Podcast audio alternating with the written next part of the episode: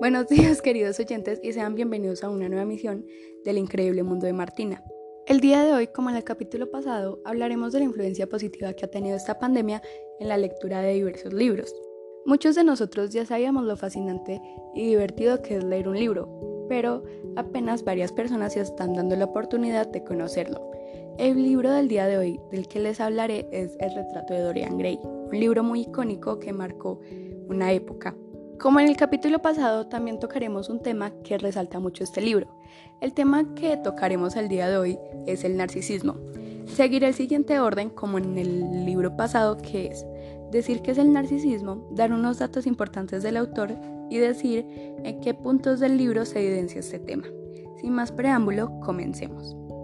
¿Qué es el narcisismo? El narcisismo es un trastorno de personalidad eh, mental en el cual las personas tienen un sentido desmensurado de su propia importancia, una necesidad profunda de excesiva atención y admiración, relaciones conflictivas y una carencia de empatía por los demás. Sin embargo, de estas máscaras de seguridad extrema hay una autoestima frágil que es vulnerable a la crítica más leve. En general, es posible que la persona con trastornos de de personalidad narcisista se sienta infeliz y decepcionado cuando no recibe los favores especiales ni la admiración que cree merecer.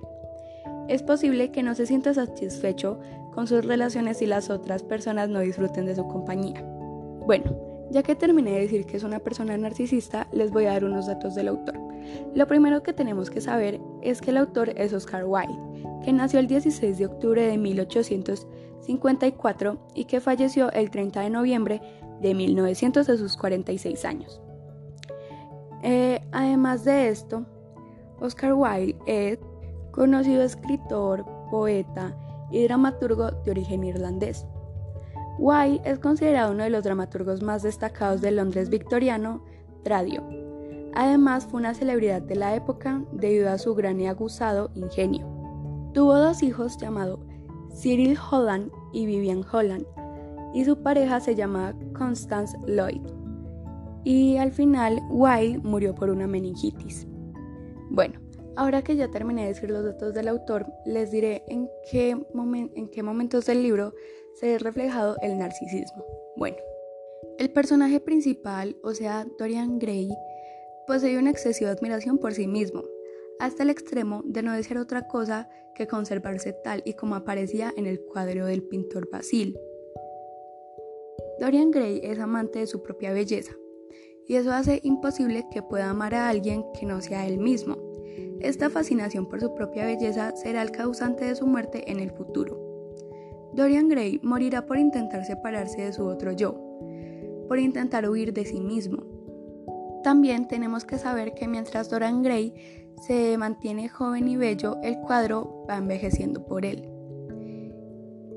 Cuando Gray es consciente en el tipo de persona en el que se ha convertido, cuando se da cuenta del daño que están haciendo sus actos narcisistas, decide apuñalar con un cuchillo el cuadro.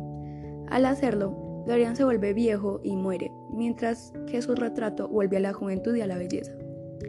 Finalmente, el espíritu de Dorian Gray sigue vivo a través del cuadro.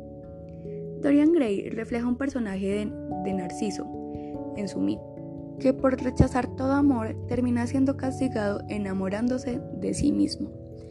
Y queridos oyentes, este es el final de El retrato de Dorian Gray.